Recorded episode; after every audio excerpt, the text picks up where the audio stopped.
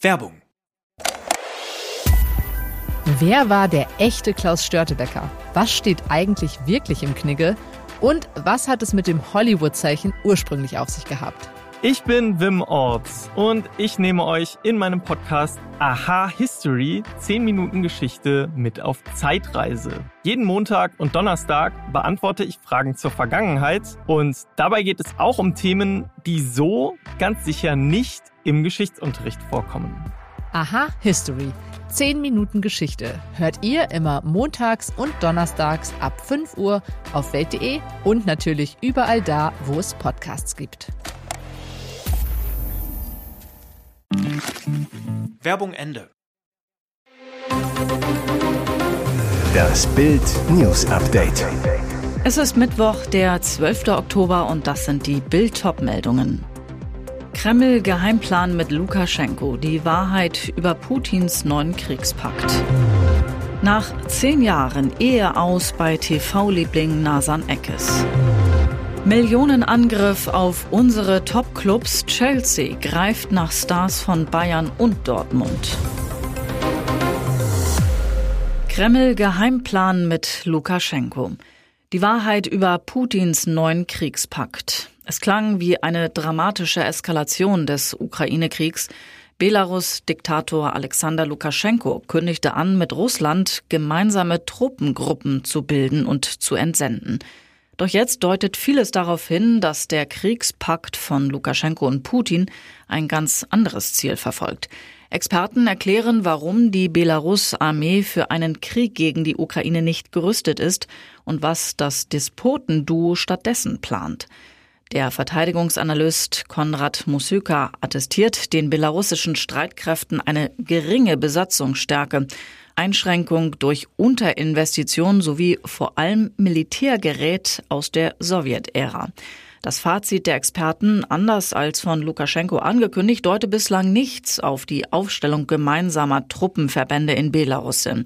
Stattdessen deutet der Abtransport belarussischer Waffen nach Russland darauf hin, dass die Russen sich um die Stabilität ihrer Front in der Ukraine sorgen und versuchen, sie mit belarussischem Gerät zu verstärken. Heißt, Putin beutet das Belarus-Militär aus, um seine Truppen vor weiteren schmerzhaften Niederlagen in der Ukraine zu bewahren. Nach zehn Jahren Ehe aus bei TV-Liebling Nasan Eckes. Sie hatten ein Leben lang aufeinander gewartet, nun gehen sie getrennte Wege. Bild erfährt exklusiv, TV-Moderatorin Nasan Eckes und ihr Mann Maler Julian Kohl haben sich getrennt. Auf Bildanfrage bestätigt Nasans Schwester und Managerin Belgien Üngör das Ehe aus. Ja, es ist richtig. Nasan und Julian sind kein Paar mehr. Als Eltern teilen sie sich die Erziehung ihrer Söhne. Nasan, noch bis Ende des Jahres bei RTL unter Vertrag und der Wiener Künstler Julian haben zwei gemeinsame Kinder, fünf und acht Jahre alt. Erst am 4. Oktober, den Geburtstag des ältesten Sohnes, veröffentlichte Nasan einen Schnappschuss mit Julian und den Jungs. Alle vier lächeln in die Kamera, wirken innig. Bild weiß, Nasan und Julian sind schon seit zweieinhalb Jahren getrennt. Immer wieder gab es Gerüchte um ein Liebesaus, bestätigt wurde es bislang nie. Ende September dann auf dem Münchner Oktoberfest trug Nasan ihre Dirndlschleife links, ein Symbol dafür, Single zu sein.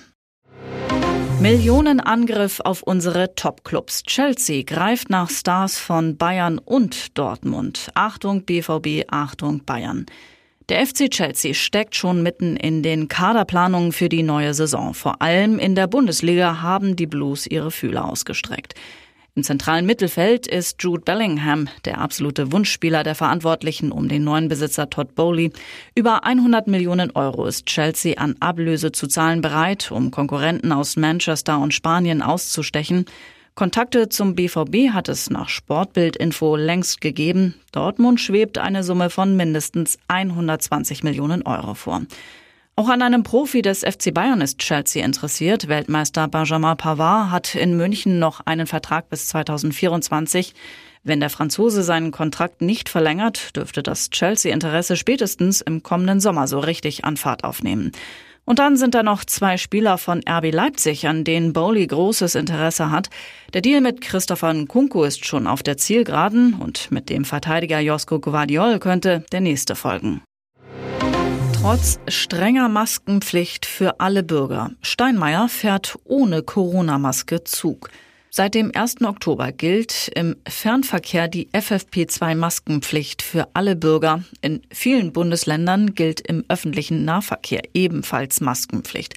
Aber ausgerechnet unser Staatsoberhaupt hält sich nicht daran. Bundespräsident Frank-Walter Steinmeier veröffentlichte am Dienstag ein Foto auf seiner offiziellen Webseite. Darauf zu sehen, der Bundespräsident in entspannter Pose in einem Zug, ohne Maske. Auf Bildanfrage erklärte ein Sprecher des Bundespräsidialamtes, der Bundespräsident hat im Regionalexpress nach Neustrelitz eine FFP2-Maske getragen. Er hat diese für ein 40-sekündiges Videostatement abgenommen. Außerdem war er gebeten worden, für ein Foto die Maske einen Moment abzunehmen. Es ist nicht das erste Mal, dass unsere Politiker mit Doppelmoral bei der Maskenpflicht auffallen. Prominentester Fall, Kanzler Olaf Scholz und Wirtschaftsminister Robert Habeck waren im August nach Kanada geflogen. Weder sie noch die mitreisenden Journalisten mussten im Regierungsflieger Maske tragen, weil die gesetzliche Pflicht dazu nur für kommerzielle Flieger galt. Nachdem das für Empörung sorgte, änderte sich das prompt. Die Maskenpflicht in Flugzeugen kippte, die Maskenpflicht in der Bahn blieb. Und jetzt weitere wichtige Meldungen des Tages vom Bild Newsdesk. Vor 23 Jahren verschwand Hilal in Hamburg. Polizei sucht mit Bodenradar nach Hinweisen. Ihr Schicksal lässt die Hamburger nicht los. Mehr als 23 Jahre nach dem Verschwinden der kleinen Hilal hat die Polizei eine weitere Großaktion gestartet. Mit einem Bodenradar durchsuchten Einsatzkräfte und Sachverständige der Universität Hamburg am Mittwoch ein Grundstück im Altonaer Volkspark. Das Gelände im Volkspark war im September aufgrund von privaten Hinweisen in den Fokus geraten. Polizei und Staatsanwaltschaft begannen mit Rodungen. Der NDR hatte zuvor die Doku-Serie Wo ist Hilal veröffentlicht, die Hilals Familie bei der Suche nach Beweisen und neuen Spuren begleitet. Dabei war auch von dem jetzt gerodeten Grundstück die Rede. Weil dort Spürhunde angeschlagen hatten, waren private Ermittler davon ausgegangen, dass dort menschliche Knochen liegen könnten. Am 27. Januar 1999 brachte das damals zehnjährige türkische Mädchen Hilal ein gutes Halbjahreszeugnis mit nach Hause. Der Vater erlaubte seiner Tochter, sich Süßigkeiten im benachbarten Einkaufszentrum Elbgau-Passage zu kaufen. Ein Ausflug, von dem die Kleine nie zurückkehrte. Diverse groß angelegte Suchaktionen blieben erfolglos. Die Vermutung, dass die Zehnjährige auf dem Parkplatz des Einkaufszentrums in ein Auto gezogen und verschleppt wurde, gilt seit Jahren als eine wahrscheinliche Theorie. Tarifhammer im öffentlichen Dienst. Die Gewerkschaft Verdi und der Beamtenbund fordern, die 2,5 Millionen Beschäftigten bei Bund und Kommunen sollen 10,5 Prozent mehr Lohn erhalten, mindestens aber 500 Euro mehr im Monat. Die Forderung gilt unter anderem für Erzieher, Krankenschwestern, Müllwerker, Bundesrichter, Bundespolizisten und Soldaten. Mehr als 10 Prozent Lohnplus. So eine Forderung für Millionen Beschäftigte gab es seit Jahrzehnten nicht. Wegen des anhaltenden Teuerschocks, zuletzt 10 Prozent Inflation, sei sie aber absolut realistisch, so wäre die Chef Frank Wernicke. Das kann man auch nur im öffentlichen Dienst machen, wo man keine Angst haben muss, dass Arbeitsplätze gestrichen werden, kommentiert Hagen Lesch, Tarifexperte beim Institut der deutschen Wirtschaft, die Forderungen. Er mahnt, so ein Tarifhammer würde unweigerlich in eine höhere Verschuldung laufen. Eine solche Lohnerhöhung heizt die Inflation zusätzlich an, fürchtet Lesch und warnt, sie sei der Einstieg in eine Lohnpreisspirale. Auch andere Experten sehen die Forderungen kritisch. Starkoch Alfons Schubeck hat im Steuerprozess ein Geständnis abgelegt. In dem Verfahren vor dem Landgericht München I gab er am Mittwoch zu, die Umsätze in einem seiner Restaurants manipuliert und Geld aus den Kassen entnommen zu haben. Ich habe einiges falsch gemacht. Ich habe mir, meinen Freunden und Bekannten und auch meinen Verteidigern bis zuletzt etwas vorgemacht, weil ich nicht wahrhaben wollte, dass ich unternehmerisch gescheitert bin. Ich würde alles ungeschehen machen, wenn ich könnte. Die Staatsanwaltschaft wirft dem Starkoch vor, unter anderem mit Hilfe eines Computerprogramms Einnahmen am Finanzamt vorbeigeschleust zu haben.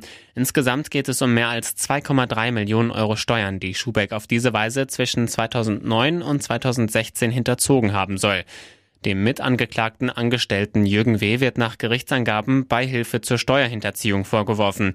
Jürgen W. habe ein Programm erstellt, das es Schubeck erlaubt haben soll, sich mit einem USB-Stick ins Kassensystem einzuloggen und so bar bezahlte Positionen herauszulöschen. Mit dem Programm hätte eine neue, abgeänderte Endabrechnung für die Buchhaltung ausgedruckt werden können. Weitere Infos zum Fall gibt es auf Bild.de. Es war ein Wettlauf gegen die Zeit, doch den haben die Einsatzkräfte verloren. Über drei Wochen ist es her, dass Julian P. aus Hannover beim Bergsteigen am Hochkalter in den Berchtesgadener Alpen verunglückte. Damals rief er noch selbst die 112, sagte, er sei abgerutscht und verletzt. Eine aufwendige und gefährliche Suche von Bergwacht und Polizei bei Schneesturm, Minusgraden und starkem Wind begann. Immer wieder hatten die Einsatzkräfte telefonischen Kontakt mit Julian P., bis dieser schließlich abbrach. Die Retter gingen an ihre Grenzen, doch musste aufgrund der Witterung immer wieder die Suche nach dem Studenten abgebrochen werden. Bis zuletzt blieb die Suche ohne Erfolg. Inzwischen wurde der Rettungseinsatz abgebrochen. Wir gehen nicht davon aus, dass wir ihn noch lebend finden, sagt Polizeisprecher Alexander Huber vom Polizeipräsidium Oberbayern Süd zu Bild. Der Rettungseinsatz ist von nun an eine Vermisstensuche und Polizeisache. Die Polizeiinspektion Berchtesgaden hat und wird immer wieder nach Julian P. suchen. Ihr hört das Bild News Update.